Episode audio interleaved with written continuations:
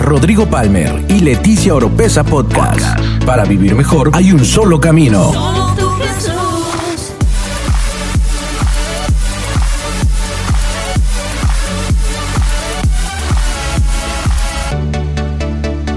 Escucha todas las semanas la clave para tener una mejor vida. una mejor vida.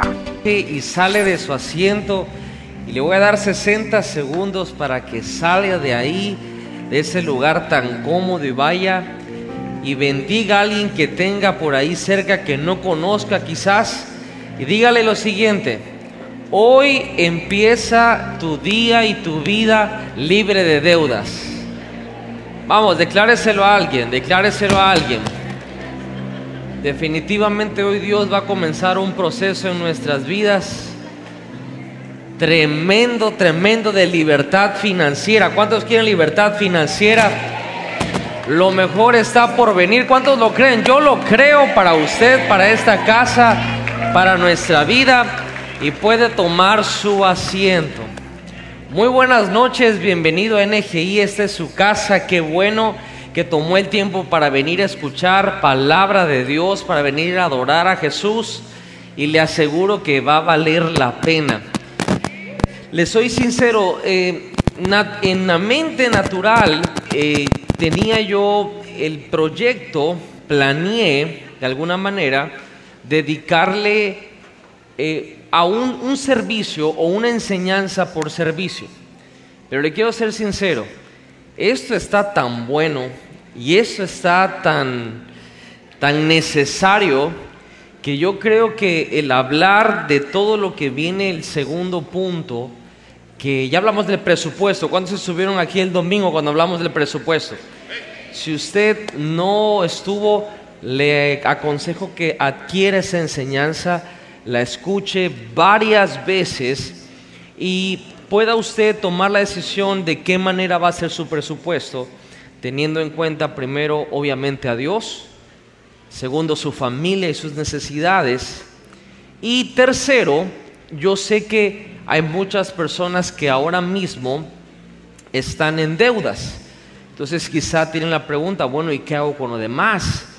Porque o, hago un presupuesto para esto o pago deudas. Una pregunta, ¿cuántos de ustedes, cuántos de ustedes, disculpen mi risa, pero es que sabe que Dios le va a dar libertad financiera? Yo me estoy riendo del diablo que piensa que lo tiene en la lona, pero sé, lo sé que lo sé por la palabra que el que conoce la verdad, la verdad lo hace libre. Y creo que todo esto que yo me puse a, escribir y a, redactar toda la, enseñanza cuando vine a dar cuenta, eh, lo- los, los muchachos, Abner, José Pablo, Toño, el pastor Carlos, cuando les mando los bosquejos las enseñanzas, a veces me dicen, "Ay, a veces les mando tres hojas. Dicen, esto fue lo que predicaste, sí, pero por, nada más tiene tres versículos y no tiene, no, le digo, es que yo me entiendo. Hay veces les mando 12 hojas. Eh, la otra vez les mandé 22 hojas y prácticamente venía todo palabra por palabra. Cuando terminé de, de hacer la enseñanza de la deuda, tenía 143 hojas. Es demasiado, es demasiado. Soy joven, todavía me considero joven, tengo 36 años. Em, creo que, lo he dicho varias veces, es una de las áreas en mi vida, sino que la única, donde yo no le he fallado a Dios. Nunca he fallado en mi dar, jamás le he retenido a Dios a lo que Él me ha pedido. Eh, vivo por su gracia, y cuando digo eso no es a, al ahí se va, no. Tengo una administración financiera en mi vida, eh, que es lo que le comparto, porque no le puedo hablar lo que no vivo. Y precisamente en este tópico de la deuda, creo que, que hay mucho que podemos enseñarle. Yo sé que hay mucha gente que en edad es mucho más grande que yo. Sé que hay gente que tiene negocios y empresas.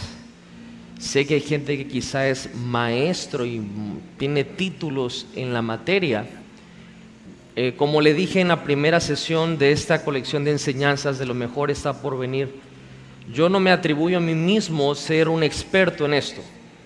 De hecho, todo lo que le he compartido y lo que le voy a seguir compartiendo es de la Biblia, es de la palabra de Dios, es lo que Dios me ha enseñado a mí. Y mejor es lo que he puesto por práctica o en práctica.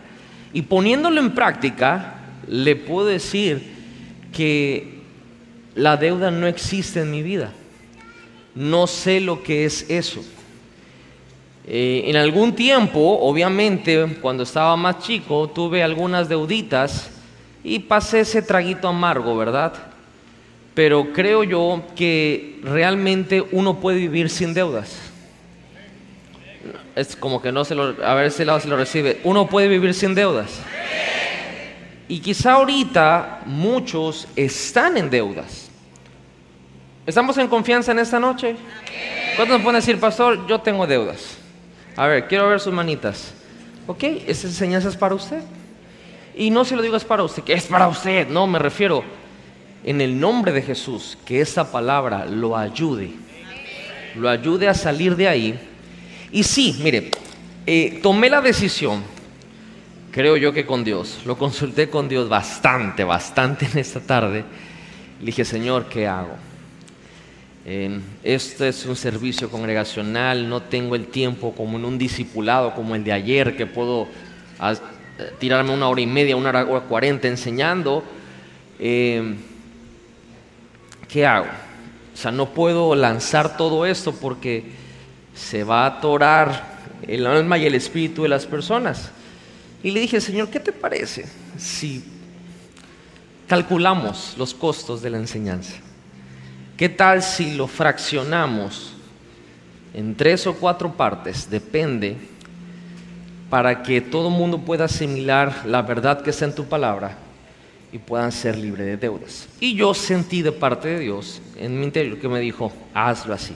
Entonces, este segundo punto, como les dije, eh, el jueves, no me acuerdo cuál, el pasado o el antepasado, comenzamos esta colección de enseñanzas, de lo mejor está por venir, en un enfoque económico y financiero y hablamos primeramente del presupuesto y el segundo punto que hablé en esa ocasión es salir de deudas. Diga conmigo, salir de deudas. Una frase muy cortita, una frase muy poderosa, un problema para muchas personas, un pasado para otras. Yo declaro que eso va a ser su caso. Vamos a enseñar la luz de la palabra todo lo referente a la deuda. Y también eh, me voy a atrever eh, quizá en, el próximo servicio, no sé si del tiempo, pero me voy a atrever a darle un plan para que usted pueda salir de deudas. Ahora, escuche bien, hoy vamos a orar. Hoy vamos a ver la luz de la palabra eh, el origen del poder sobrenatural de Dios para cancelar las deudas. Yo creo en eso. Lo he visto muchas veces. Es más, ¿Está por aquí la chica con su mamá que pasó ayer conmigo? De casualidad, ¿no están hoy?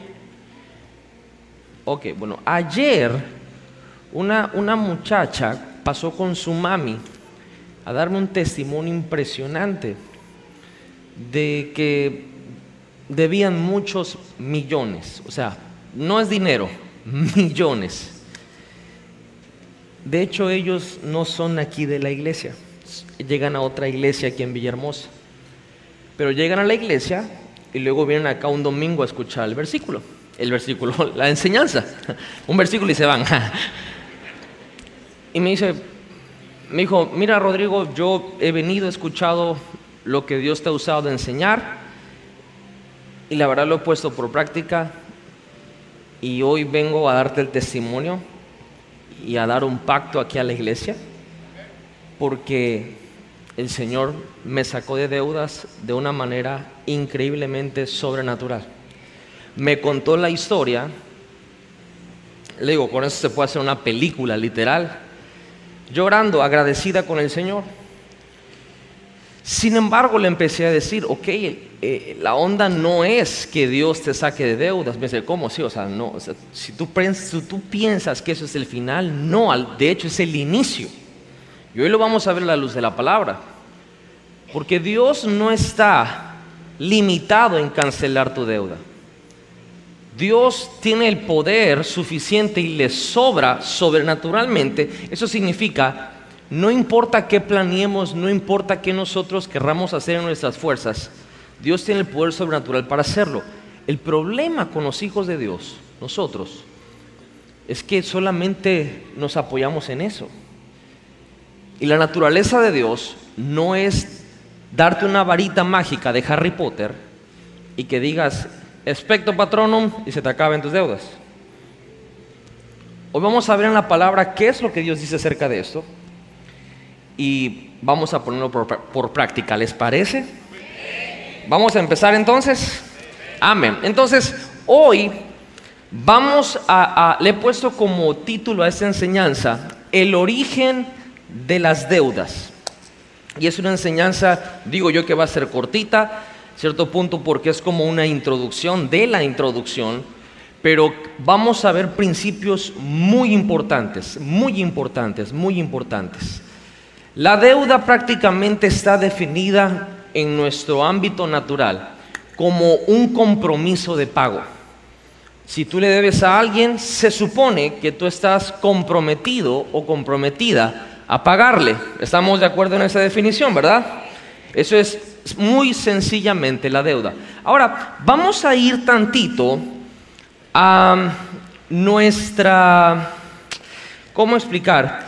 Em, nuestra región o, o, por así decirlo, Latinoamérica. Vamos a ir a Latinoamérica. Sé que aquí hay mucha gente que conoce mucho más que yo de esto, pero más o menos en los 1900 40 y algo, empezó a pasar algo aquí en la tierra, en Latinoamérica, y por ahí de los 70 empezó el auge en la producción petrolera. Sobre todo nos concierne más a aquellos que estamos aquí en el sureste de México. Hay mucha gente que nos ve. ¿Por qué no saludo a la cámara? Tiene tiempo que no lo hacemos, disculpa. Dios les bendiga a toda la gente que nos ve de otros países, de otros lados, pero ponga sus manos juntas. Óigame, óigame, óigame.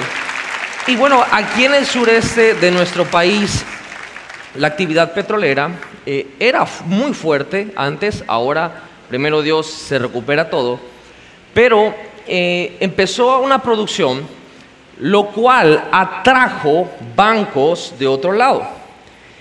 Estos bancos les propusieron a estos países latinoamericanos en vías de desarrollo unos créditos obviamente los tomaron a dos manos, ¿va? Y al tomarlo a dos manos, eh, los créditos de los bancos, si usted ha entrado a uno o está en uno, va a saber de lo que estamos hablando. De repente, o antes pasaba más, ahora creo que ya congelan los intereses y las tasas son diferentes. Si tú eres adolescente y joven, estás en el auditorio y no estás entendiendo ni papas, hay que ver más backs, hay que estudiar un poquitito más, es necesario que sepas de todo esto para que puedas hacerle frente a la vida cotidiana y al mundo que te rodea. No todo es YouTube, no todo es Netflix, hay una vida real. Ok, entonces, les dan un crédito, lo estoy hablando así en un, contándoles una historia que es muy seria, ¿verdad? Y los bancos antes te decían, no, te doy un interés del 6%, ¿no? Pero a los 3, 4 meses decían, ahora es del 8. Y luego a los 3, 4 meses decían, ahora es del 20. Lo que pasó fue que todo lo que producía o lo que producíamos como país, eh, aunque había bastante circulante, realmente se estaba eh, yendo a pagar los intereses de ese crédito. ¿Y eso por qué se lo menciono? Porque es ahí donde se empezó a generar la mentada o lo que conocemos como la deuda externa. ¿Alguna vez han escuchado ese término? La deuda externa que tenemos, eh, una vez más, eh, esto es un poquito complejo, pero igual es sencillo. Es la deuda que adquirió el Estado, pero también es la deuda pública, es decir, todas las empresas particulares, la deuda que tienen se le suma a la deuda del Estado y en conjunto se llama la deuda externa. Bueno, México, en términos mexicanos, estamos hasta adentro. O sea, somos un país muy endeudado. Ahora, en mentalidad mexicana hay otros peores. y eso como que no sé por qué nos sentimos mejor, pero hay otros peores, ¿ok? Pero nosotros igual tenemos una deuda como país muy grande. Lo menciono porque al momento que eso, entrando en un ámbito espiritual, está en nuestro territorio geográfico, obviamente nos afecta a todos como ciudadanos. Todos los mexicanos que estamos acá, o si usted igual es extranjero y está viviendo en nuestro país, que por cierto, bienvenido, es un honor tenerla aquí en nuestra tierra, de alguna manera va a ser afectado por esta deuda que tenemos.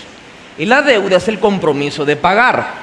Ahora se hacen tratados, se hacen ciertos pactos entre países y naciones con el fin de que esa deuda o el pago de esa deuda se postergue o se alente o se prolongue un poquitito más.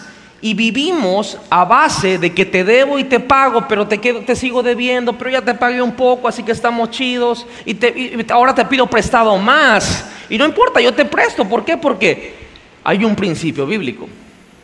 Y el principio bíblico es que el que pide prestado se vuelve esclavo del que le presta. Y esto o esta verdad bíblica es tan real, tan real en el mundo natural. Porque cuando sucede algo en el mundo natural, primero pasó en el mundo espiritual.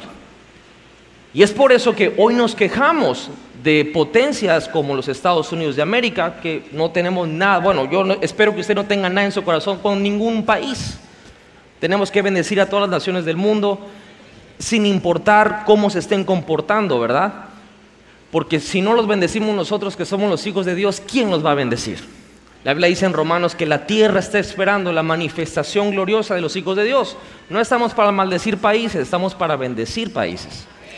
Pero bueno, nos quejamos un poquito del abuso, ¿verdad? Del maltrato que hay quizás.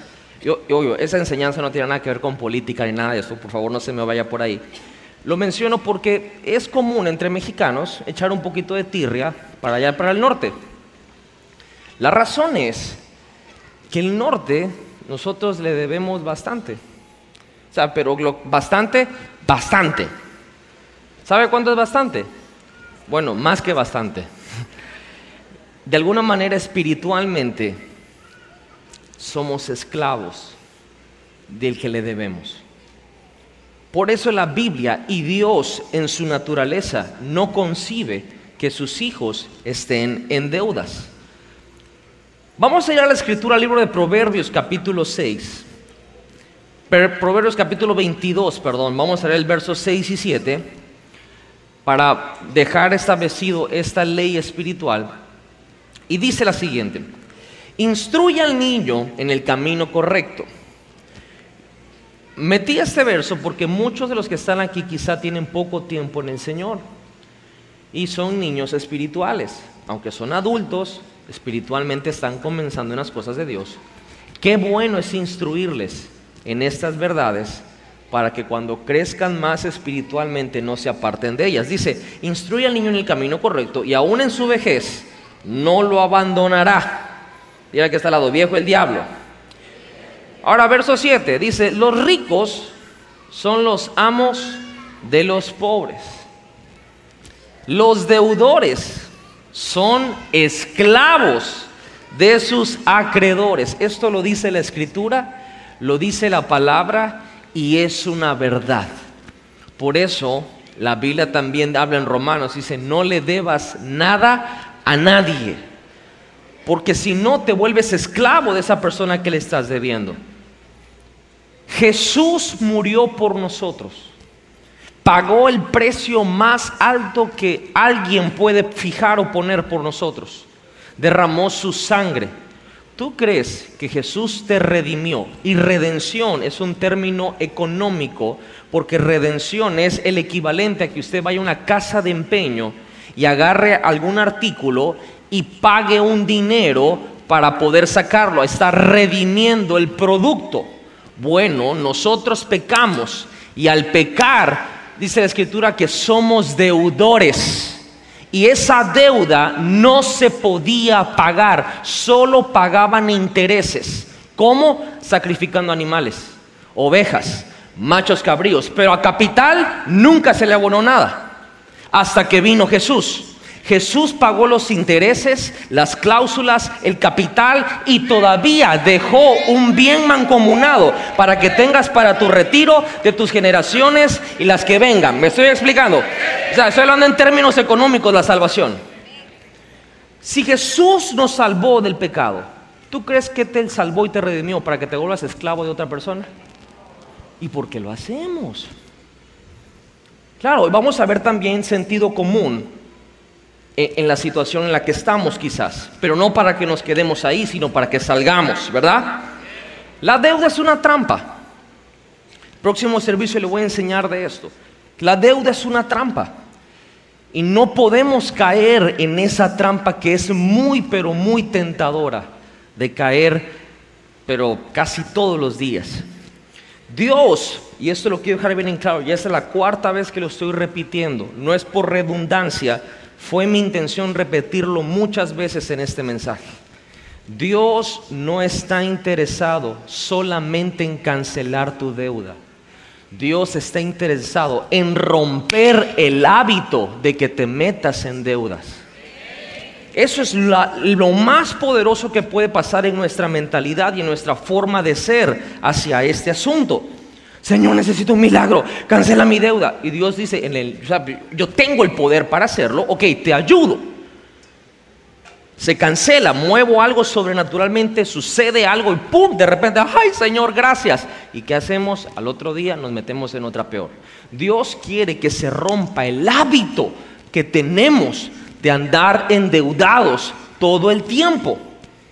Y el problema es que realmente aquí en nuestra sociedad tenemos ese conflicto. ¿Por qué vienen las deudas? Hay muchísimas razones, pero traté de poner en, el universo de razones tres cosas particulares por las cuales vienen las deudas.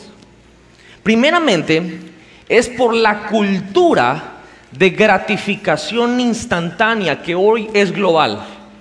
Ya no podemos referirnos solamente a un país, esto es global todos los seres humanos al avance de la tecnología, de apretar solo un botón, de la velocidad de los microprocesadores, queremos gratificación instantánea. Por ejemplo, hoy veo a los muchachos, ay, este internet está lento. Ustedes no conocen lo que es conectarse a internet vía modem de Telmex cuando tenías que marcar y sonaba pavo ahí el 24. O sea, una cosa que parecía que el demonio te iba a salir del modem. Y las páginas cargaban así. Dos minutos después. Una foto. No, los adolescentes se suicidan con ese internet el día de hoy.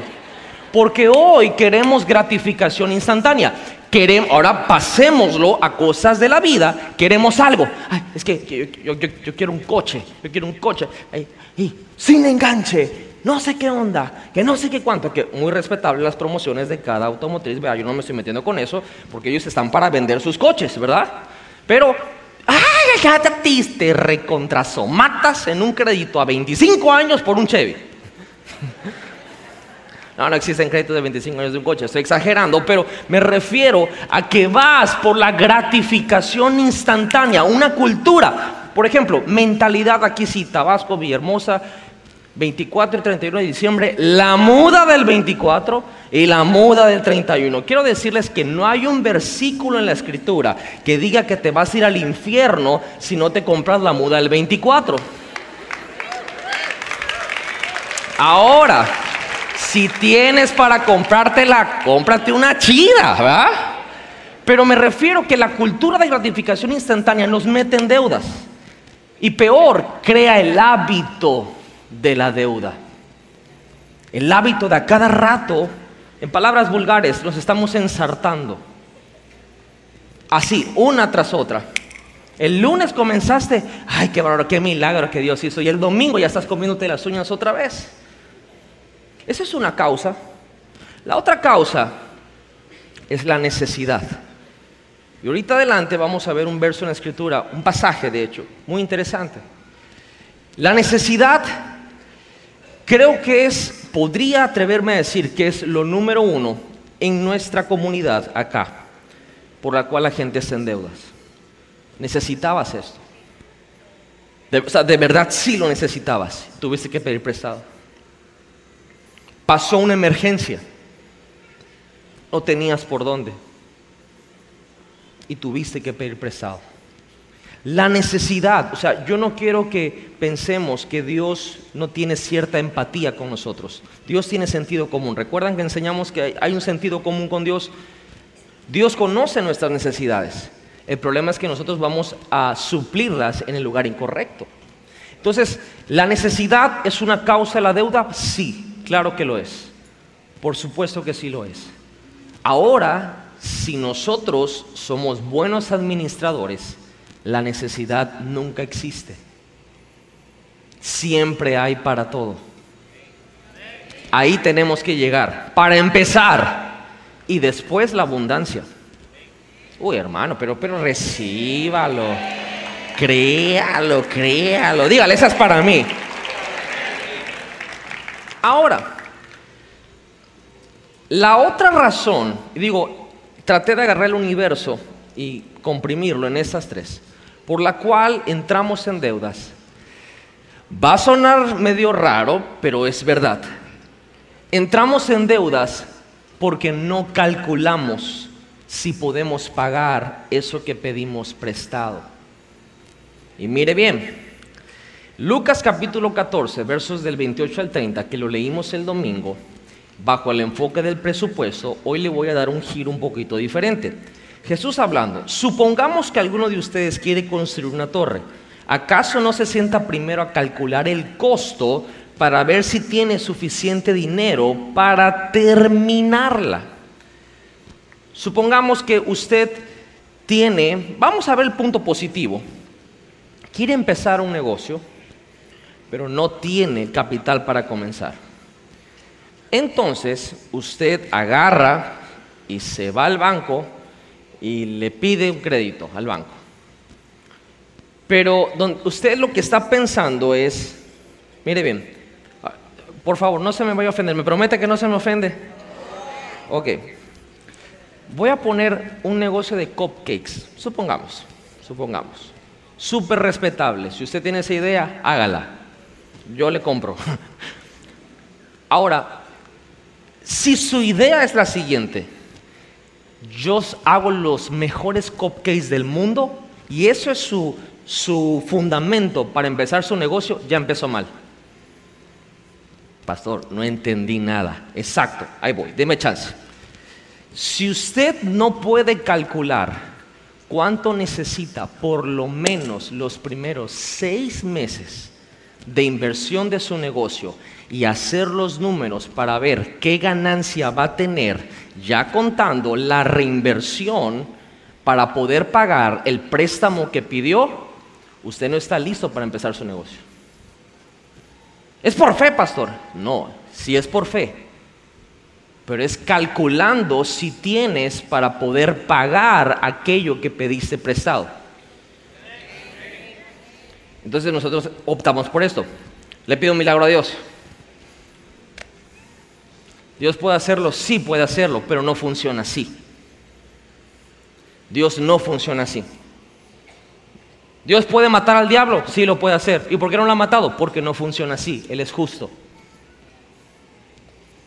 Dios puede acabar con el hambre mundial, sí puede acabar con el hambre mundial. ¿Por qué no lo hace? Porque no funciona así, todo es por justicia. No sé si me estoy explicando, pero esto es, es muy serio. Una de las razones por las cuales gente emprendedora entra y cae en deudas y se queda ahí y se agrandan es porque no se sientan a calcular. Pediste un crédito por 30 mil cuando tuviste que haber perdido uno por 80 mil. Ay, pastor, pero 80 mil. Es que si calculas bien cómo va, entonces Dios dice, ese se está moviendo en fe, a este sí lo apoyo. Porque tiene lo que Jesús está diciendo que tenemos que tener. ¿Me está siguiendo? ¿Me, está siguiendo? Ahora, no le recomiendo, pero eso es personal. Oigan, ¿saben qué? Ahí luego me mueven estas ondas porque como que yo aquí camino mucho y he estado a punto de terrar los dientes varias veces. Pero luego, otra vez, otro día. Em, ¿Qué estaba diciendo? Ya, ya me acordé. Yo personalmente no le recomiendo, pero esto, no es la Biblia, ese es Rodrigo, ¿ok? Ese es Rodrigo, no es Dios, ese soy yo, ¿ok? No le recomiendo empezar un negocio andando pidiendo créditos bancarios, un negocio pequeño. Ahora, si es un negocio y lo necesita tener eso, porque hay negocios que si no es por ahí no pueden jalar, bueno, adelante, pero saque bien sus cuentas. Amén. Ok, ahora, ¿qué hace la deuda en nuestra vida? Me metí a ver un chorro y a investigar bastante los estragos en, el, el mundo completamente. La causa número uno de divorcios hoy en día en el mundo no son las infidelidades, son las deudas. Hoy la gente se divorcia, pero es abrumador. Yo pensé que era el Sancho. No, no es el Sancho. La gente, en el porcentaje, en el pastelito, el 80% de los divorcios es por deudas. 80%. El otro 10% son infidelidades. Y el otro 10%, pues sepa Dios qué, va a hacer, pero o miles de cosas ese 10% que queda ahí. Pero el 80% son las deudas. Lo primero que va a causar a tu vida una deuda es esclavitud al que le debes. Lo segundo, si estás en una relación, puede causar un divorcio. ¿Por qué? Porque afecta emocionalmente, afecta en tu estado de ánimo, afecta inclusive en tu bienestar mental, afecta en muchos sentidos. Por lo mismo, la deuda puede causarte enfermedades. Yo conozco gente que estaba muy bien, se endeudó y hoy es hipertenso. Conozco gente que estaba muy bien, se endeudó y hoy tiene diabetes, se le subió la glucosa. Conozco gente que estaba muy bien y hoy tiene arritmias. ¿Por qué? Porque la deuda es una puerta abierta espiritual para que entren todo ese tipo de cosas. Tres, cuatro, no sé qué número voy. La deuda te lleva a perder relaciones. Y no estoy hablando de marido y mujer. Estoy hablando de que cuando tú le debes a alguien, ahora te escondes de ese alguien porque le debes. Y perdiste una relación por la deuda. Y eres capaz hasta de cambiarte de iglesia, de colonia y de ciudad, de país. Yo tristemente conozco un caso de un joven que vino y, igual, los hermanitos, ¿verdad? Dios mío, pero bueno, ya hay ni cómo ayudarle, están como la de víctima requetón, ¿va? Allá fueron y le hicieron caso a este muchacho y los, los, los defraudó horriblemente. Obviamente todo el mundo lo andaba siguiendo, se tuvo que ir a otro país. Eso puede hacer la deuda. Puede hasta reubicarte geográficamente en un lugar que tú no quieres estar. Por ende, la deuda causa vergüenza. Qué horrible es. Eh, he tenido consejerías donde me cuenta la familia que llegan a cobrar y tienen que esconderse. Y hay, hay, señoras que se la pasan semanas en su casa porque tienen pena de salir, porque piensan que afuera van a estar los cobradores. Y lo más seguro es que ahí estén. Causa vergüenza. Causa frustración. Porque tú dices, ¿en qué momento me metí en esto? ¿Cómo salgo de esto? Y te vas y te vas y en tu mente te piensas a tener una de las cosas más tristes que causa la deuda. Acciones desesperadas. ¿Cómo te explicas que una mujer agarra a su hijo, se sube a un puente y se tira con todo y su hijo? ¡Ay, qué mujer! No. Sí, obviamente estuvo muy mal lo que hizo, pero lo seguro es que eso era una deuda. Es lo más seguro. La única razón por la que una mujer subiría a su propio hijo, se tiraría de un puente de cabeza para que los dos se mueran, es deudas. Es la única razón. No hay divorcio, no hay Sancho, no hay herida que cause ese nivel de desesperación que una deuda financiera.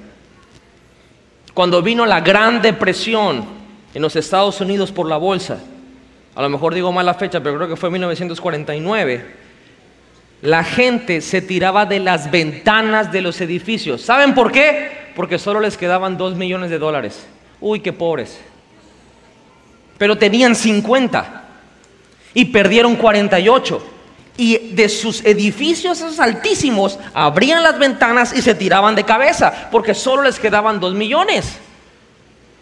Por eso, de hecho, si usted ahora va a los, los edificios mundialmente tienen seguro unas ventanas después de ese incidente, porque la deuda te lleva a tomar acciones desesperadas. Le digo una súper horriblemente fea aquí en la iglesia que la gente hace cuando está la intercesión y se apagan las luces, o en la adoración, en los servicios, entran niñitos y roban bolsas.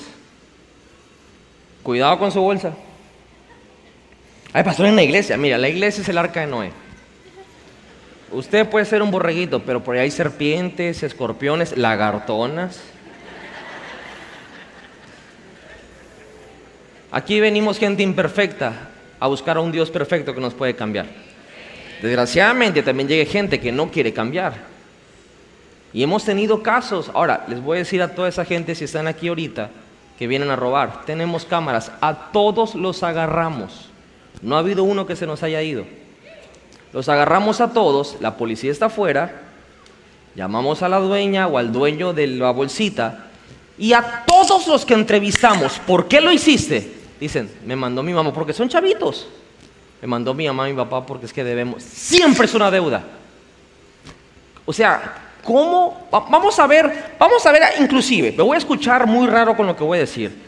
Pero nuestra cultura mexicana, esa católica religiosa, ¿tú te meterías a robar la catedral?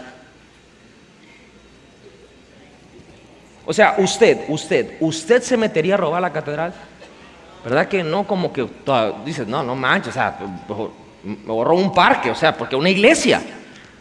Bueno, imagínese hasta dónde llega uno en medidas desesperadas por querer pagar una deuda de meterse a robar una iglesia. Eso hace la deuda.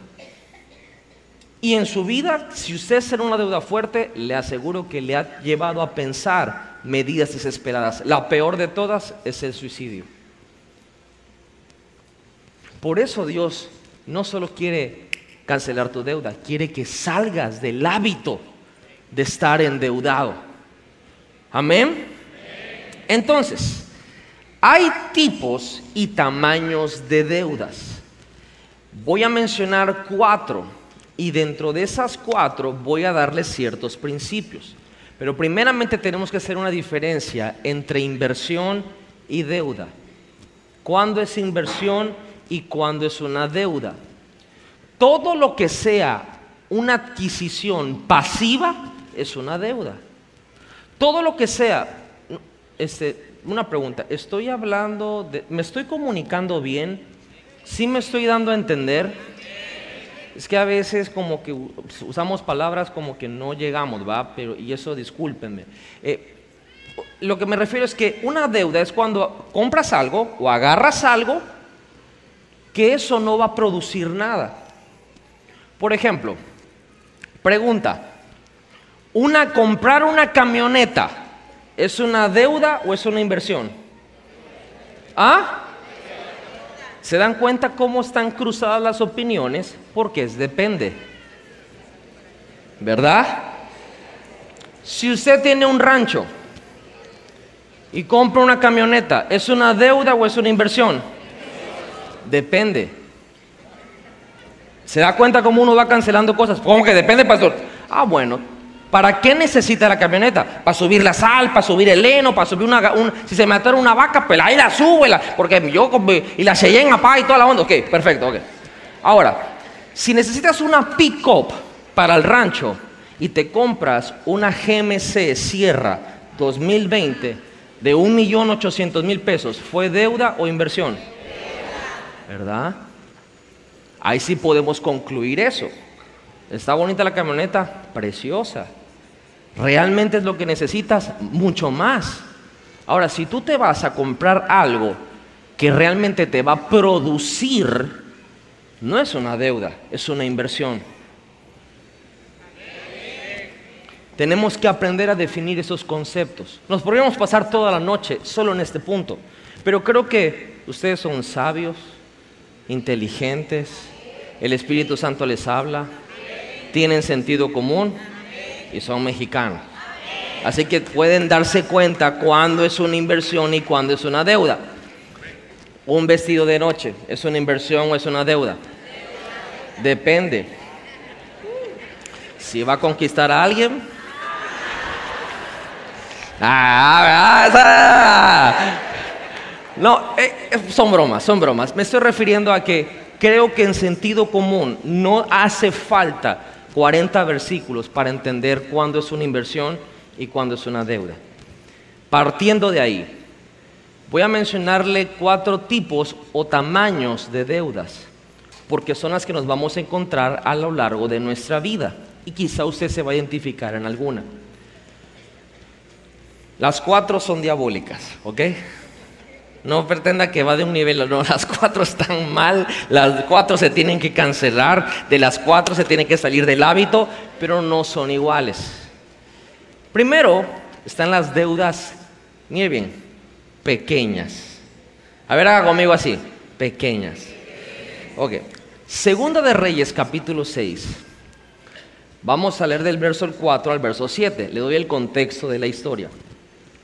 Aquí hay un profeta que se encuentra con otra compañía de profetas y este Eliseo les, dijo que lo acompañaran a hacer algo por ahí, por donde había un, un bosque, unos árboles. Estos compañeros o la compañía de profetas va con él y aquí tomamos la historia. En el verso 4. Ya está ahí, Segunda de Reyes, capítulo 6, verso 4. Deudas pequeñas.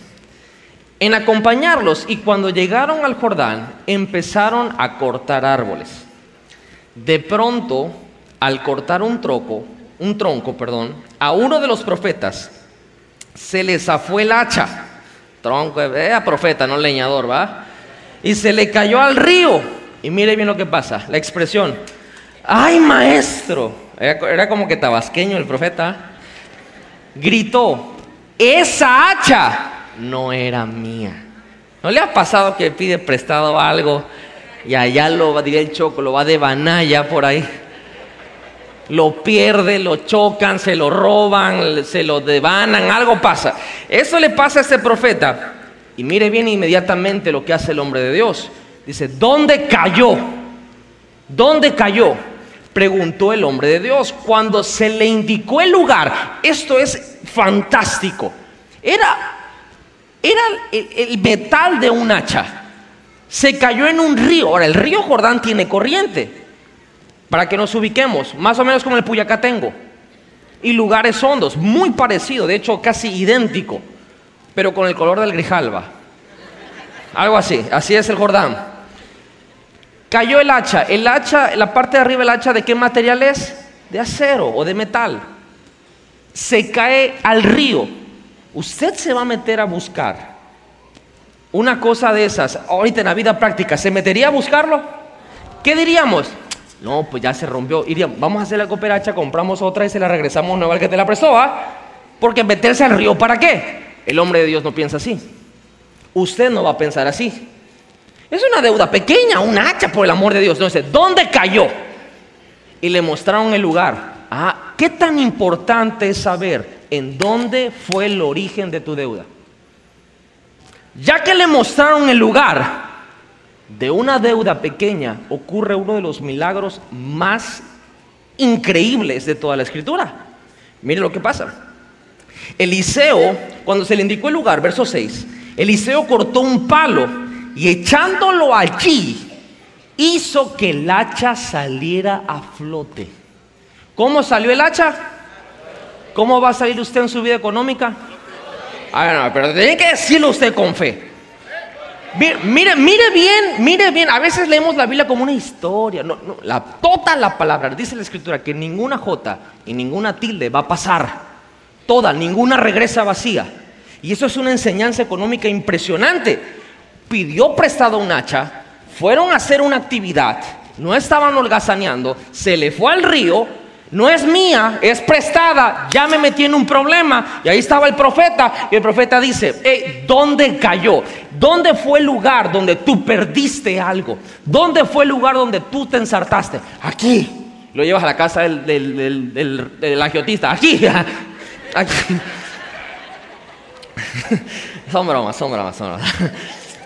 Y el hombre de Dios le dice, ok, agarra proféticamente, porque claro, Dios tiene el poder de hacer ese tipo de cosas y hace que el hacha salga a flote, pero es Dios hablándote en una parábola, diciendo, ok, ya te metiste en una pequeña deuda, no la dejes pasar.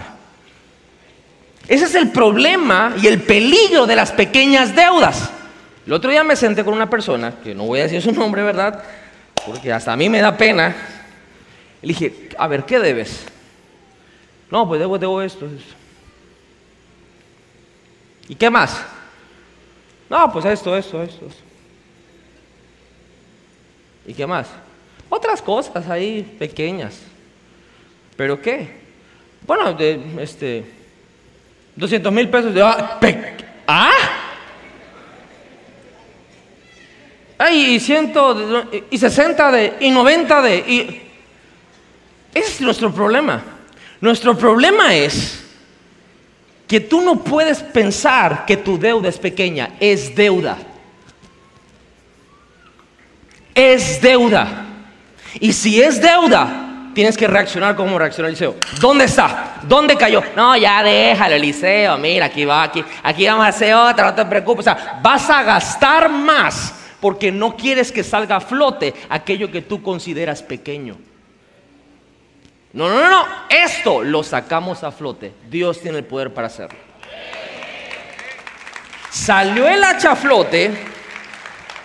Sácala, ordenó Eliseo. Y el hombre extendió el brazo y la sacó. Son las pequeñas, haga conmigo así. Son las pequeñas deudas que te meten en grandes problemas. Hay pastores que la verdad que no sé qué. Y fui el domingo en la familia. Yo fui a Liverpool y saqué una de la tarjeta de Liverpool. Saqué 5 mil pesos, pero esta debo 500 mil.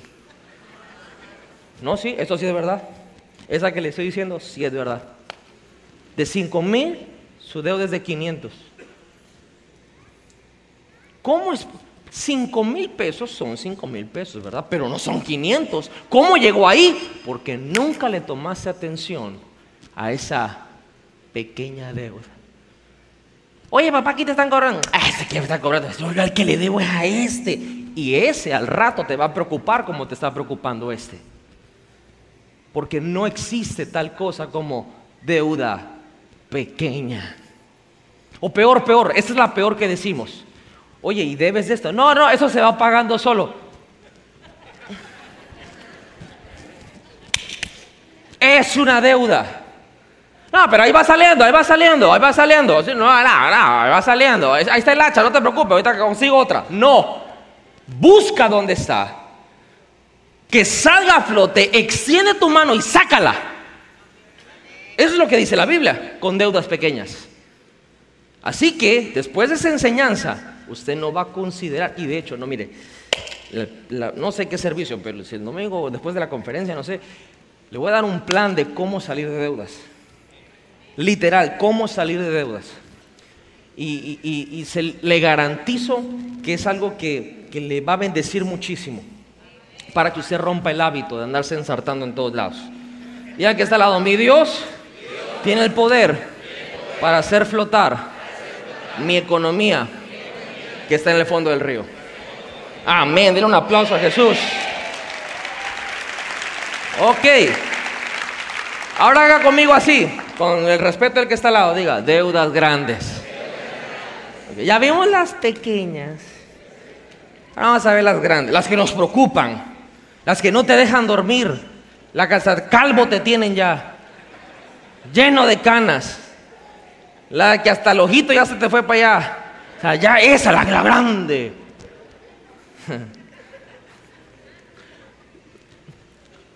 Voy a definirte dos palabras muy rapidito. El préstamo, el préstamo prácticamente es un microcrédito, ¿verdad? En términos financieros. Y la palabra hipoteca, ay padre, la palabra hipoteca eh, tiene su etimología griega de hipo, que es por debajo, de teca, que está allá por Tamultero, ¿cierto? No de teca, que significa costo bajo, depósito bajo, o sea, hipo bajo, depósito. En otras palabras, se define así, debajo de tus depósitos. Eso es la definición de la palabra hipoteca. Debajo de tus depósitos. Ahora mire bien, Nehemías capítulo 5. Vamos a leer del verso 1 al verso 12. Nehemías capítulo 5. Y ese es un pasaje donde le voy a resaltar varias cosas. Antes de empezar a leer, le voy a decir el contexto de lo que está pasando en el libro de Nehemías. Nehemías era un político. De hecho, era un consejero del rey del imperio más grande en ese entonces, Babilonia. Y Nehemías tiene una pasión por reconstruir los muros caídos de la ciudad de Jerusalén y el templo de Dios. Esa era su onda. Y Nehemías le dice al emperador, al rey, al gobernante, si le daba la oportunidad de ir a su patria y edificar los muros caídos y el templo de Dios. Y el rey le dice, pero por supuesto, es más, ¿cuánto necesitas? No, pues yo necesito tanto de oro, tanto de plata, tanto de esto, tanto de acá. Y le dio una parte y le dijo, allá ve con los que yo igual he conquistado y que te den también. Ok, no, pues ¿a cuánto nos gustaría algo así, verdad?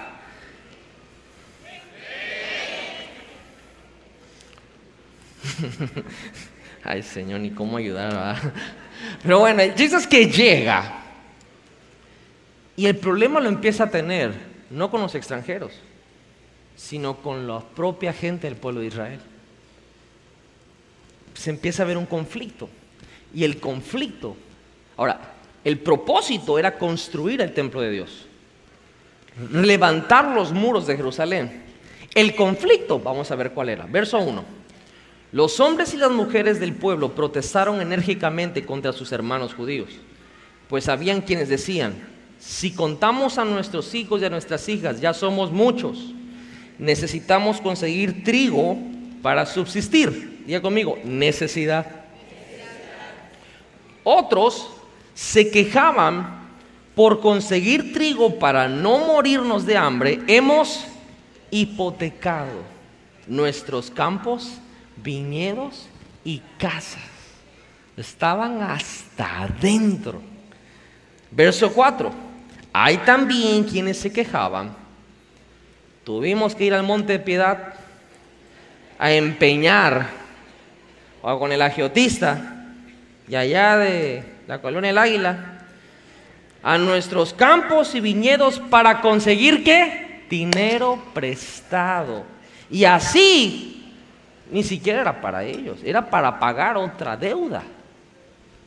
Porque así hasta el día de hoy eso sigue pasando. Ya no aguantas al que te está cobrando aquí, entonces vas con una nueva víctima. Y dices, oye, préstame 15, debes 10. Ah, ok, sí, claro que sí. te lo pago este, la, quincena. Sobre, gracias. Hay tantos 10. Y los otros 5 te vas al cine. Así, así ese es el hábito de la deuda. Sales de una y te metes en otra peor. Dice, había, eh, pagar tributo, verso 5.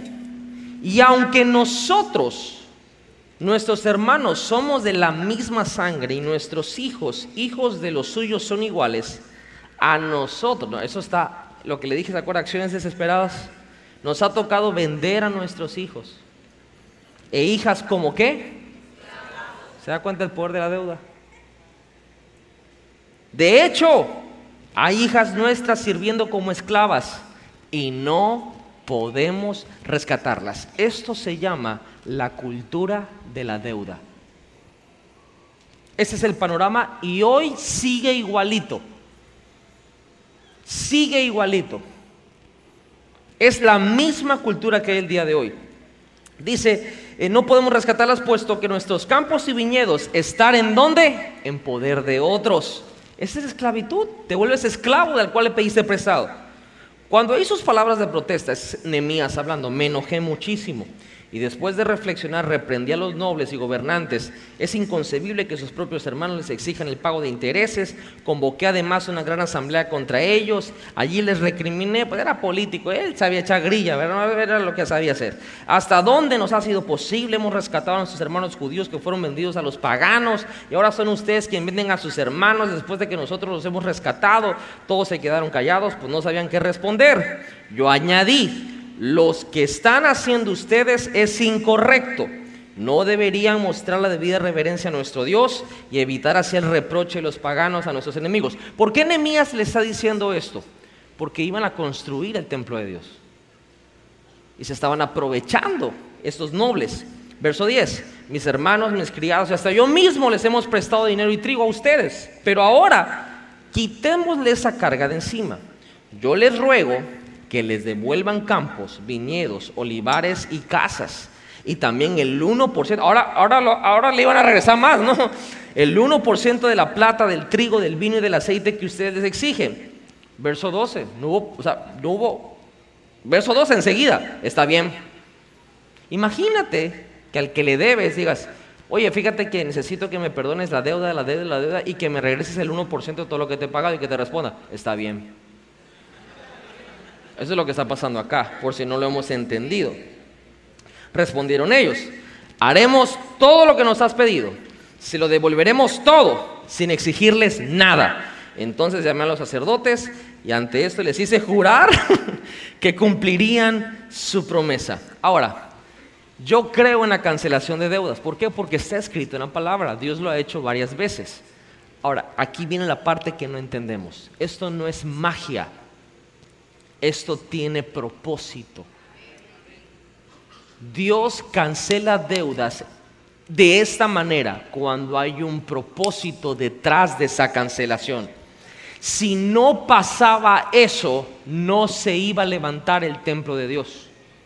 Si no se cancelaba la deuda a esa magnitud, esa deuda tan gigante que tenían, los judíos no iban a levantar los muros de Jerusalén. Por eso Dios optó por a través de Nehemías hablar con esos nobles y a través de su consejo que esa deuda quedara totalmente cancelada. Ahora, eso yo lo he visto actualmente. He visto gente, usted ha escuchado los testimonios, ahora por ética y por seguridad ya no escuchamos testimonios así porque no los permitimos. Gente que debía 5 millones al banco por intereses y de un día para otro le llamaron por teléfono y le dijeron, ¿sabe qué? Págueme 15, ahí muere. No, no te creo. De verdad, preséntese su sucursal. Y si me asaltan, ¿y qué te van a asaltar si ya no traes nada? Pero bueno, allá vas.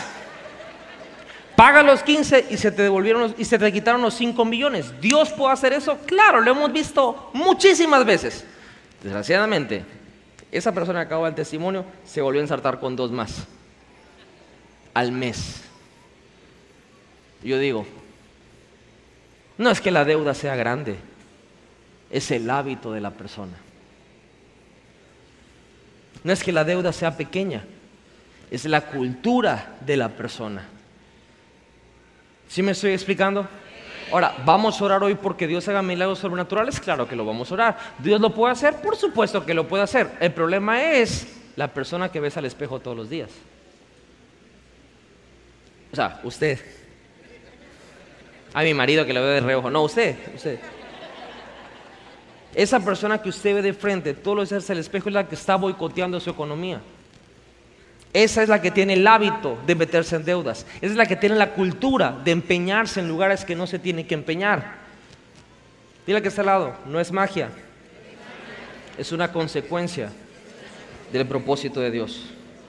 Es decir, si yo le estoy pidiendo a Dios, Señor, cancélame esa deuda que es muy grande, tiene que haber un fundamento de propósito porque se va a cancelar esa deuda. No sé si me estoy explicando. Tres, estoy terminando, estoy terminando, no se me duerma. Mira, y, le digo, yo prefiero enseñar esto así, y quizá que sea un poquito tedioso para muchos, pero prefiero darles esta enseñanza así y que puedan decidir bien en su economía en vez de estar ahí sufriendo y... Es más, me van a evitar muchísimas consejerías.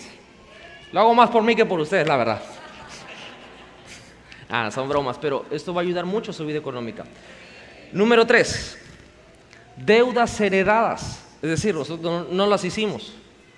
Deudas heredadas. Y esta me gusta. Esta me gusta bastante. No la deuda, lo que Dios hace. Segunda de Reyes capítulo 4, versos del 1 al 7. Segunda de Reyes capítulo 4, versos del 1 al 7. Dice la escritura, la viuda de un miembro de la comunidad de los profetas le suplicó a Eliseo, mi esposo, su servidor, ha muerto. Y usted sabe que él era fiel al Señor. Ahora resulta que el hombre con quien estamos endeudados ha venido a llevarse a mis dos hijos como esclavos. Ahora, ¿qué culpa tenían los niños? Ninguna, ¿verdad? Sin embargo, por la deuda del padre, la heredó a sus hijos. ¿Se acuerdan lo que le platiqué? El 80% de la población del mundo, eso es lo que pasa. ¿Qué puedo hacer por ti? le preguntó Eliseo. Dime, ¿qué tienes en casa? Mire bien lo que le dice el profeta. O sea, la señora llegó diciendo, ay profeta, lo que pasa es, ah, hasta ahorita igual siguen diciendo nada más que la profeta es mujer acá, ¿no? Ay profeta, es que mi esposo dejó una deuda y ahora mis hijos y la onda, y hágame una oración. No, el profeta dijo, ah, ¿qué quieres que haga por ti? ¿Qué tienes en casa? Mire mire la dirección del hombre de Dios en una deuda tan fuerte, heredada, que le iban a arrebatar a sus hijos. Su servidora no tiene nada en casa, le respondió. Ah, ok, sal y pide a tus vecinos que te presten sus vasijas. Consigue todas las que puedas. Luego entra en la casa con tus hijos, cierra la puerta, echa aceite en todas las vasijas y a medida que las llenes, ponlas aparte. Enseguida, dile que está al lado, enseguida esa es la gran diferencia de muchas personas el día de hoy que escuchen la palabra.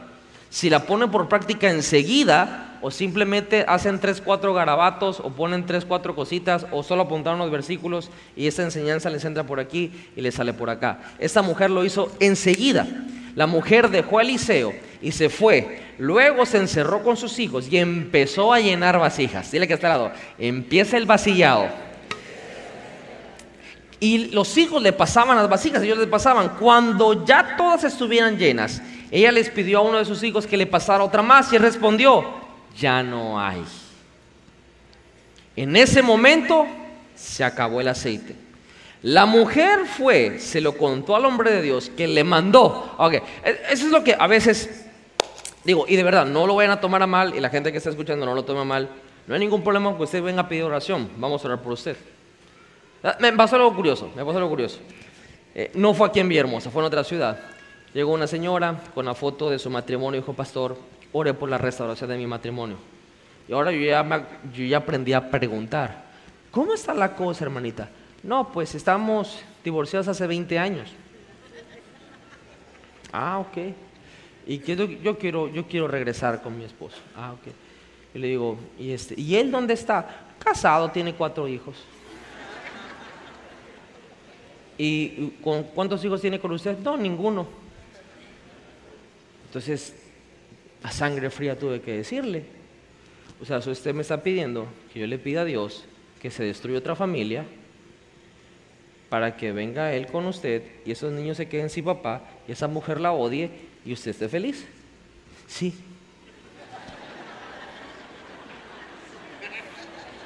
Le digo, yo no puedo orar por eso se dio la ofendida. Los pastores no sirven para nada. No, no puedo orar por eso. Yo no, yo no me atrevería a orar por eso. Prefiero que me insulten. ¿Por qué le cuento eso? Porque cuando vienen problemas financieros, la gente viene, pastor, ore por mí, ore por mí. yo tengo... Y muchas veces sí oramos, pero lo más importante es la instrucción hacia eso. No sé si me estoy explicando. Esta mujer tenía una deuda una cosa es que te vayan a quitar tu coche. Gracias a Dios ahorita no existe esto, que te quiten a tus hijos por una deuda. O bueno, quién sabe, ¿verdad? Está la trata de blancas y toda esa onda, pero a lo menos no a la luz de todo mundo. Ya no se usa eso. Pero a esta mujer le iban a quitar a sus hijos. Y llegó desesperada con el profeta. El profeta, ese mismo profeta hizo flotar un hacha. ¿Por qué no pudo decirle entonces una palabra así tremenda y que el usurero o el acreedor le dejara libre a sus hijos? ¿Por qué con Nehemías solo habló y dijeron, está bien, no les vamos a exigir nada y le vamos a dar todo lo que pidas? ¿Por qué con esta mujer que tenía una deuda, no solamente que le iban a quitar algo, sino le iban a quitar a alguien, el profeta le dice, ¿qué tienes en casa? ¿Qué, quieres que haga por ti? O sea, yo me lo imagino, o sea, se ha de haber visto nefasto Eliseo. Se ha de haber visto nefasto al, responderle algo así. ¿Qué, quiere, ¿Qué quieres que haga por ti? ¿Qué, más, ¿Qué tienes en casa? No, pues yo en casa no tengo nada. O sea, imagínate la señora afligida, quizá llorando. Quizá el cuadro es que atrás estaban jaloneando los niños. Bueno, vete con toda la vecindad del chavo y pide vasija que da miedo. Es versión acá tabasqueña, va. Y llénalas de aceite. Y ahí vas a ver. Vale, pues, sobres. Va la señora enseguida y, obedece. y sus hijos la ayudan, se acaba Sale y dice, ya hice lo que me dijiste. Y aquí viene la parte que no hemos entendido muchas veces como hijos de Dios. La mujer fue y se lo contó al hombre de Dios, quien lo mandó. Ahora, pues déjame ver aquel lado. Viene de lado, te van a dar una palabra profética poderosísima. Pero poderosísima del tercer cielo, dile. ¿Estás listo? Levanta tus manos que viene una palabra profética trabaja. Dice, ahora ve y vende el aceite y paga tus deudas. El problema del cristiano es que no quiere trabajar. El problema del cristiano es que piensa que viene con un papelito, te pone en la mano y es Harry Potter. Ah, no, ¿a qué me habla, ¿a qué hora me habla el, blanco, el banco? ¿A qué hora me habla la geotista esa de la colonia de Águila? ¿A qué hora me marca compartamos que ya está todo cancelado? A ver, no que Dios funciona, a ver, a ver, que funcione. Ve a tu casa, ve qué tienes, haz business, véndelo, trabaja flojo y paga tus deudas. O sea, eso fue lo que le dijo la profeta a la señora. Pero la onda es que vemos cómo es Dios. Que Dios no le dio el dinero para pagar sus deudas. Dios le dio la asignación. Pero aquí viene lo... aquí viene, ay pastor, pero es que eso no es sobrenatural. No, sigue leyendo. Con el dinero que te sobre. Ahí las matemáticas no entran. Porque el profeta, a, ojo de buen cubero, tiene como 40 vasijas. 40 vasijas, litro de aceite, sale 8.50. 8.50 por 40 vasijas, 5 por 8, 40.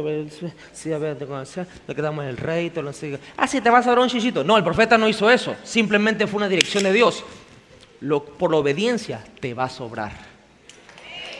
O sea, vas a pagar tus deudas y con lo que te sobre, Dios le da el fondo para el retiro de esa mujer. Mira lo que dice. Con el dinero que te sobre, ¿podrán vivir tú?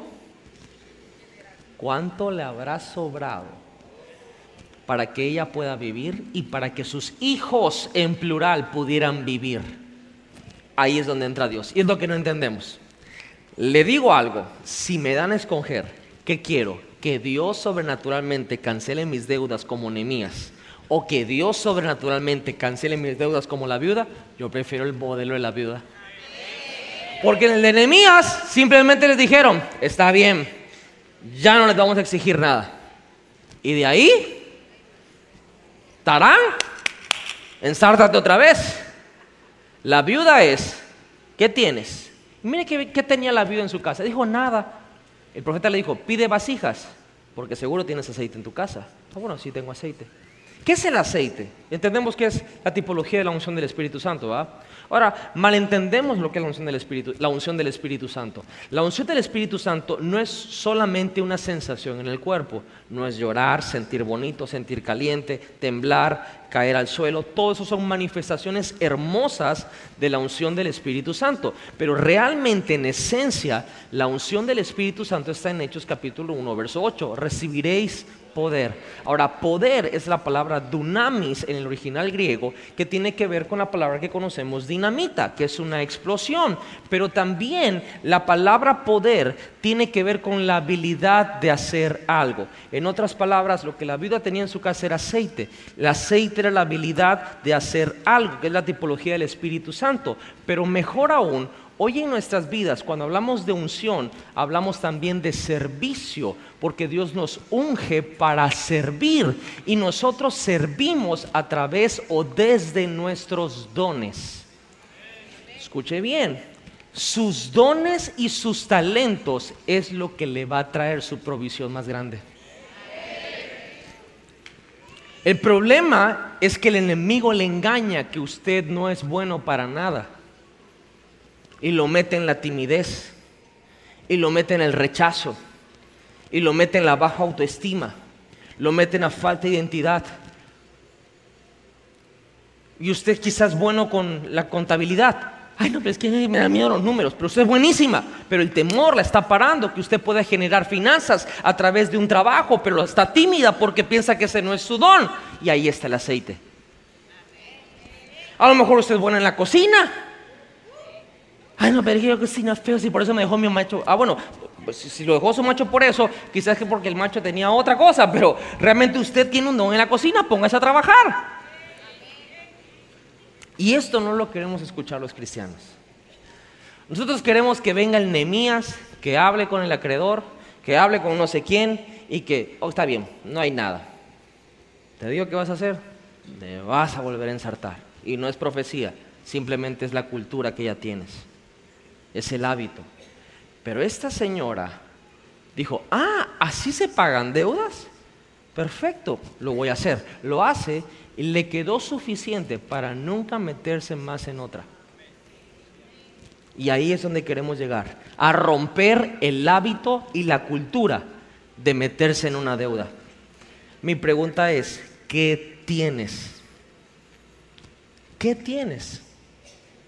¿Qué tienes? Porque eso es lo que Dios va a utilizar.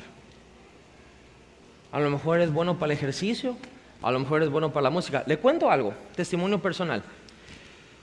Eh, estábamos en una comida y en esa comida salió la invitación para poder sembrar en el año pasado en el evento del CAP. Y la semilla era de 10 mil dólares. 10 mil dólares en pesos mexicanos, ¿cuánto sería? Hoy 191.400 pesos y hoy es el dólar a 19.14. Ok. ¿Quién tiene ese dinero? Está difícil, ¿va? 191. Entonces, yo dije, yo quiero sembrar. Porque no conozco un principio en la Biblia. Dios da semilla. Eso ni siquiera va a salir de mí. Dios da semilla. Dije, yo voy a sembrar. Le dije, ¿qué hice? Ni modo, ya, ahora ya por, ya por, por pena y por orgullo, ¿va? no, pues ya ni modo decir que no, ah, es cierto, pero dije, bueno, va a estar grueso. Eso fue en febrero del año pasado. Obviamente yo no voy a salirme de mi administración. dije, Señor, tu palabra dice que tú das semilla al que siembra. Porque así somos, empezamos a declarar, Sharrapacaba, tú das semilla al que siembra. Shigarraba, ¿dónde está la semilla? Oh, Shandarababa, ¿dónde la veo? No la veo. y está bien, ore, interceda, hable en lengua, eso está chido, está padre. Crea la atmósfera de posibilidades, no haga de menos eso. Yo busco a Dios todas las mañanas. Sin embargo, estaba yo ahí Así tipo el meme de que si me veía mi esposa estaba diciendo, está pensando en otra. Yo estaba pensando, ¿cómo pago la semilla? Dije, Señor, eh, pues ya sé, voy a, voy a reinvertir esto y ahí va a generar un interés y creo que puede alcanzar. Hice el cálculo, dije, creo que si alcanza, es más, se pasa un poquito para esa fecha y ya deposito mi semilla. Eh, me moví en lo que yo podía y lo que tenía, X. En eso yo empecé a tener un contacto y una relación con un ingeniero de audio del mundo, porque Jesús también fue amigo de pecadores, por si no sabían. Y este es el ingeniero de mezcla que mezcló una alabanza que se llama Despacito, ¿la conocen? Sí la conocen, no se hagan. Ustedes nada más cantan alabanzas cuando llegan a la iglesia. En el iPhone y en el Samsung tienen otra onda en el Spotify, no se hagan. Pero bueno, empecé a hacer, tener una relación con él, se llama Jason Joshua, eh, vive en Los Ángeles y empezamos a platicar amistad, punto, cambiar ciertos puntos de vista de, ingeniería de audio, que por, que por allá y es, oye, que el grave, que el kick, que por aquí, que ta, ta, ta, ta, ta. Pasó como a los, al mes quizá de tener ese contacto con él. Me llega un mensaje, me dice, hey Rox, fíjate que estoy saturado de trabajo. Y dije, ah, qué bueno, qué bueno, ¿no? Siempre, claro, metiendo el mensaje, evangelizándolo. Eh, sabe a qué me dedico, por supuesto, también. Y me dice, fíjate que tengo que mezclar una canción de los Red Hot Chili Peppers. Ese es igual otro grupo de alabanza muy importante en serie. Esa es una banda de rock muy fuerte, que si usted los ve, va a empezar a orar a reprender, ¿va? Y me dice, fíjate que no puedo ¿me ayudarías a mezclarla? Yo le dije, sí. Me dice, yo le cobro a la, disquera 25 mil dólares por mezclar una canción. Te puedo dar 10 a ti. Yo le dije, ¿cuándo y dónde? Entonces, obviamente, obviamente me dijo, te voy a mandar todos los tracks y toda la onda, la sesión, la mezclas, la mandas. Si me gusta, la envío. Si les gusta, pues queda. Hay la posibilidad que no quede. Ah, buenísimo. Yo sé en quién he creído, también conozco mis habilidades. ¿ah? Mandaron el track y mezclé una canción mundana, ¿cómo la ve? De hijos del diablo. Pero yo leí en la Biblia que la riqueza Mezclé la canción, la mandé con nervios, son las grandes ligas, la mandaron, dijeron, oye, ya está, da para tu número de cuenta, sobres, inmediatamente la transferencia. Estaba entrando la transferencia y estaba yo hablando a Miami diciendo, ¿a dónde deposito mi semilla del CAP? No queda cosa, sobre ese depósito. Yo lo que le digo, no es algo que me inventé o lo leí. Dios da semilla al que siembra. Dios la da. Por cierto, la canción se llama Pink as Floyd. Está chida.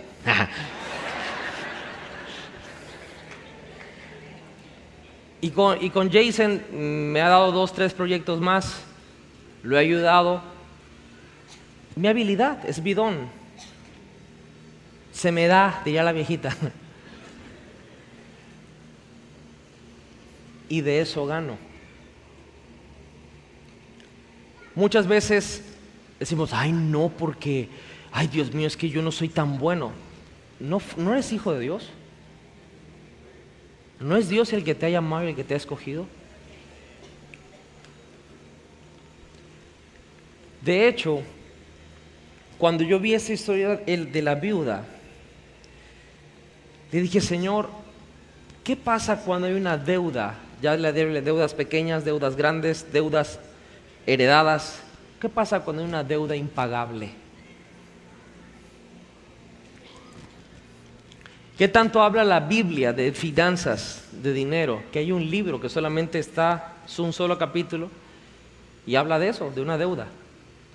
Filemón capítulo 1, versos del 7 al 19 dice, Pablo hablando, hermano, tu amor me ha alegrado y animado mucho porque has reconfortado el corazón de los santos.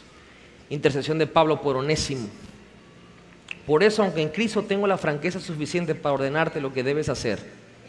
Mire bien, principios de liderazgo. Aunque en Cristo tengo la franqueza suficiente, ¿para qué? ordenarte lo que debes hacer. Hoy se lo digo de la misma manera. Aunque, perdón, aunque en Cristo, como su pastor, tengo la franqueza de ordenarle lo que debe de hacer, prefiero ir con este liderazgo. Prefiero rogártelo en nombre del amor. Yo, Pablo, ya anciano y ahora además prisionero de Cristo, te suplico por mi hijo onésimo, quien llegó a ser hijo mientras yo estaba preso. En otro tiempo te era útil, pero ahora nos es útil tanto a ti como a mí. Te lo envío de vuelta, con él va mi propio corazón.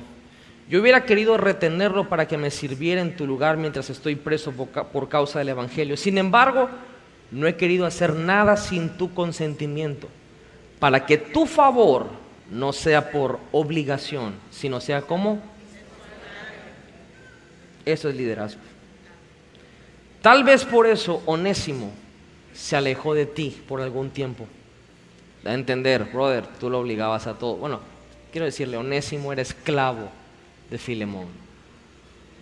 Esclavo, en ese tiempo estaba la esclavitud. Para que ahora lo recibas para siempre, ya no como esclavo, sino como algo mejor, como un hermano querido, muy especial para mí, pero mucho más para ti como persona y como hermano en el Señor. De modo que si me tienes por compañero, recíbelo como a mí mismo. Wow. Si te ha perjudicado o te debe algo, cárgalo a mi cuenta.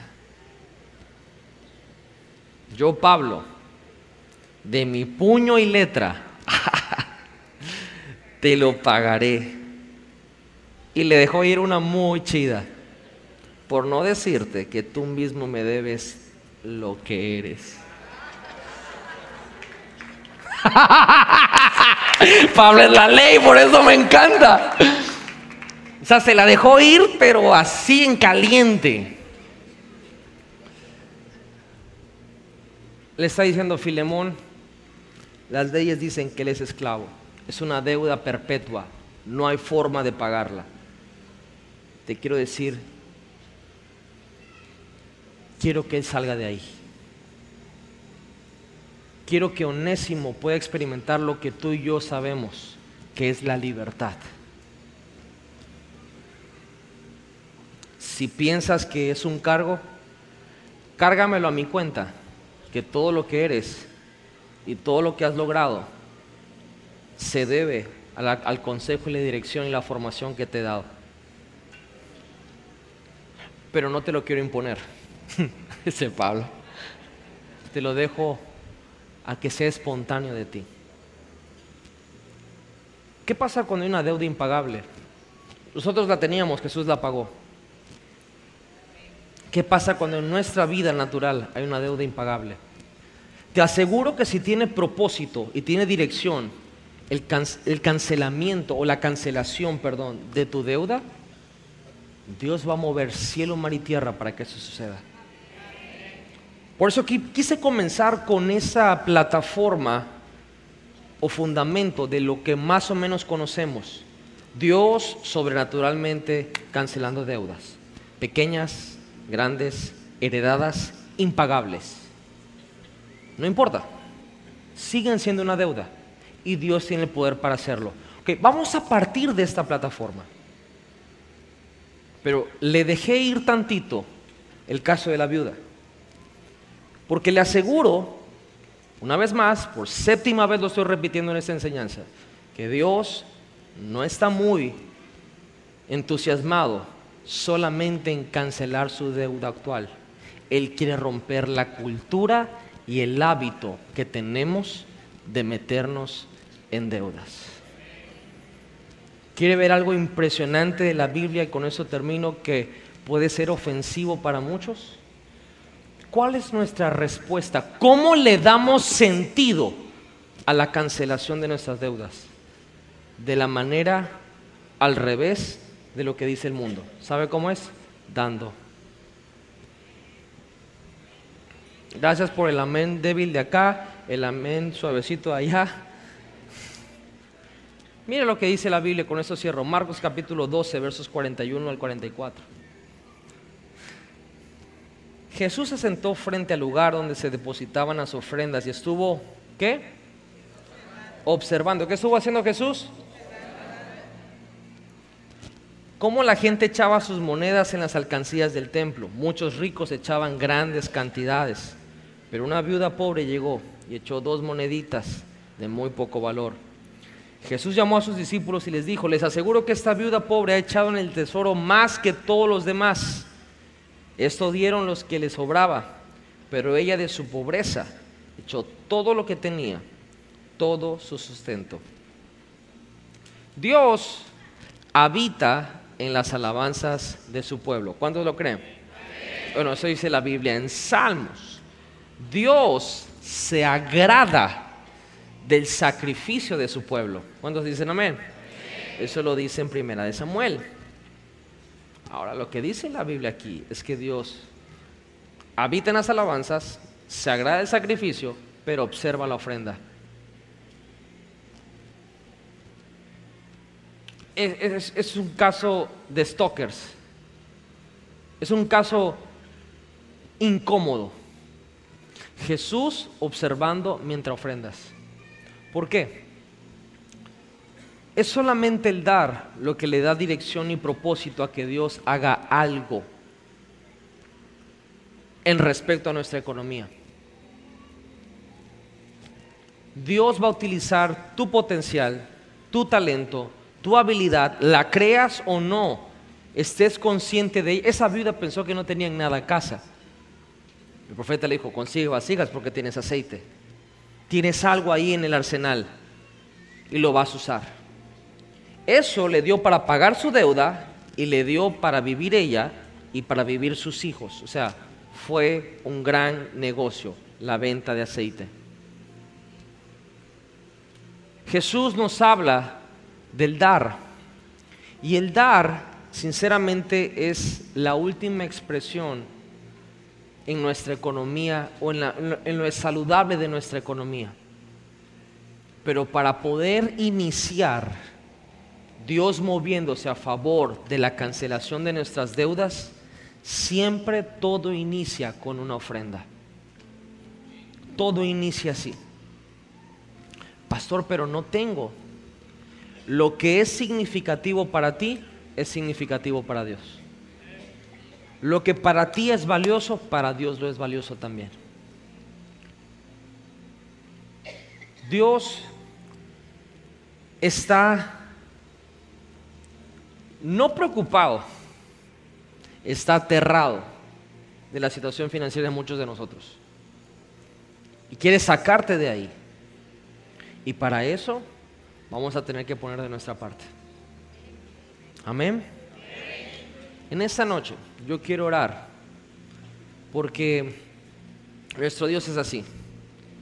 Todos aquellos que tengan aunque ya lo enseñamos, ¿verdad? Sienten que tienen una deuda muy grande, muy grande. Vengan acá al altar.